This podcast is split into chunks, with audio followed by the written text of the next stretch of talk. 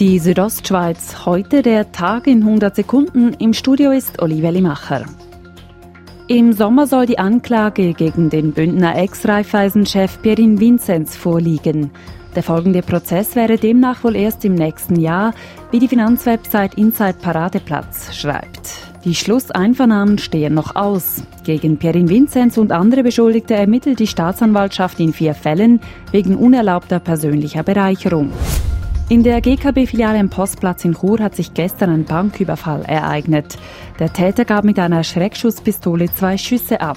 Die Mitarbeitenden der GKB würden auf solche Ereignisse geschult, sagt Hans-Peter Recht, Leiter Marketing und Kommunikation bei der GKB. Eine Schulung ist eine Grundvoraussetzung, aber entscheidend ist für uns Training, weil eine Situation kann man nur handeln, wenn, wenn das richtige Bewusstsein da ist. Und das verlangt ein Training, man muss das wirklich eins zu eins trainieren.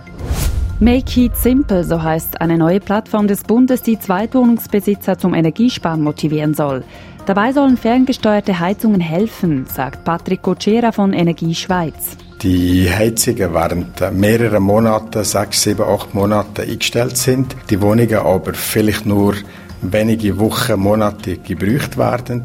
In der Schweiz gibt es rund 700.000 Zweitwohnungen. Mauro Caviezel ist im Super-G von Saalbach als Zweiter aufs Podest gefahren. Auf den Sieger Alexander Kilde aus Norwegen fehlten dem Bündner nur 15 Hundertstel. Hinter Kilde und Caviezel komplettierte der Deutsche Thomas Dressen das Podest.